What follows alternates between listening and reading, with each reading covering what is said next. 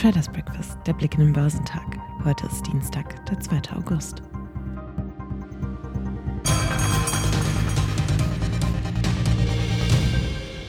Der deutsche Aktienmarkt hat zum Start des Monats August überwiegend an seinen Erholungskurs vom Juli angeknüpft. Anleger setzen auf solide Quartalsberichte der Unternehmen, sagte Marktexperte Andreas Lipkow von der Comdirect Bank.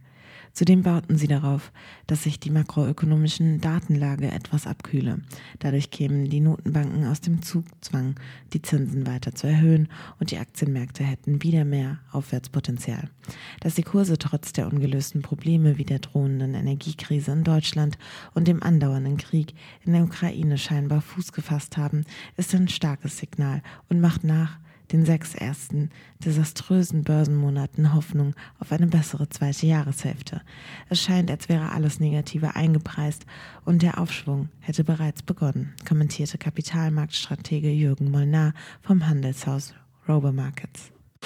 Die Märkte auf dem chinesischen Festland führten am Dienstag die Verluste in Asien an, da die geldpolitischen Spannungen wegen des Besuchs der Sprecherin des US-Repräsentantenhauses Nancy Pelosi in Taiwan zunahmen. Der Shanghai Composite verlor 2,2 Prozent, genauso wie der Shenzhen Component. In Südkorea büßte der Kospi 0,7 Prozent ein. Der Hang Seng Index in Hongkong fiel um 2,3 Prozent und der australische S&P ASX 200 erholte sich von früheren Verlusten und lag gering geringfügig höher. Der US-Aktienmarkt hat am Montag im insgesamt recht ruhigen Handel moderat nachgegeben. Eine klare Richtung im Tagesverlauf hatte es jedoch nicht gegeben. Investoren analysierten zum einen die durchwachsenen ISM-Stimmungsdaten aus der US-Industrie und zum anderen neue Äußerungen von Notenbankern. Der Dow Jones Industrial verlor nach einigem Hin und Her 0,1 Prozent auf 32.798 Punkte.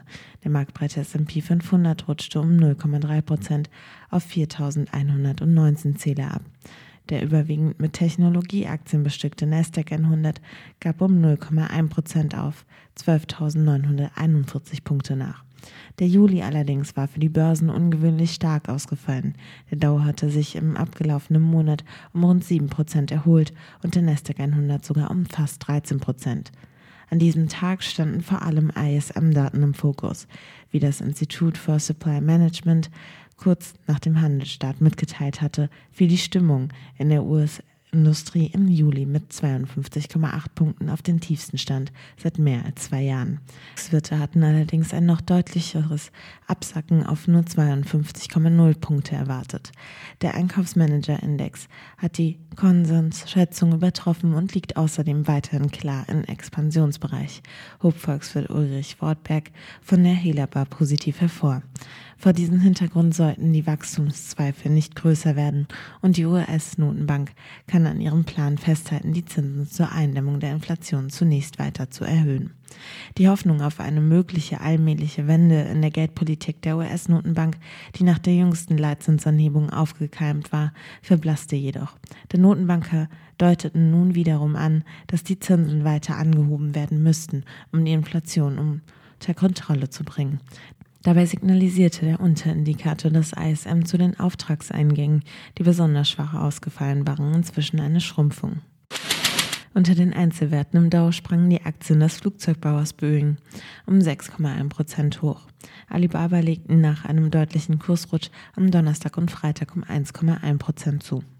Der chinesische Amazon-Konkurrent teilte mit, mit den US-Börsen zusammenarbeiten zu wollen, um neben der neuen Börsennotierung in Hongkong auch das bisherige Listing an der New York Stock Exchange zu behalten.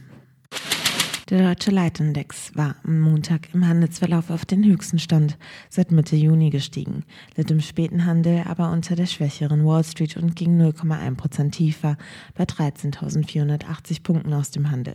Am Freitag hatte der Leitindex mit einem Plus von 1,5 Prozent geschlossen und den Monat Juli mit einem Gewinn von rund 5,5 Prozent beendet. Dies war der stärkste Juli-Anstieg seit sechs Jahren, wobei es im Juni auch kräftig nach unten gegangen war. Der MDAX gewann am Montag 0,2 Prozent auf 27.428 Zähler. Er war im Juli um rund 6 Prozent in die Höhe geschnellt. Unter den Einzelwerten standen die Aktien von Warta nach. Einer Gewinnwarnung im Fokus. Der anhaltende Druck auf das operative Geschäft ließ die einst gefeierten Papiere des Batterieherstellers unter den größten Verlierern im MDAX um dreieinhalb Prozent fallen. Damit stoppten sie ihre jüngste Erholung und knüpften wieder an ihren monatelangen Abwärtstrend. Wegen trüber Konjunkturaussichten sowie hoher Rohstoff-, Energie- und Transportkosten hatten Warta seine Jahresziele gesenkt. Den Papieren von Rheinmetall verhalf eine Empfehlung der britischen Bank HSBC an der MDAX-Spitze zu einem Kursaufschlag von rund 5 Prozent. Risiken für die Autosparte hatten Rheinmetall in der vergangenen Woche etwas vorsichtiger auf die Umsatzentwicklung blicken lassen. Treiber ist nach wie vor das Rüstungsgeschäft angesichts der von der Bundesregierung nach dem Einmarsch Russlands in die Ukraine ausgerufenen Zeitenwende.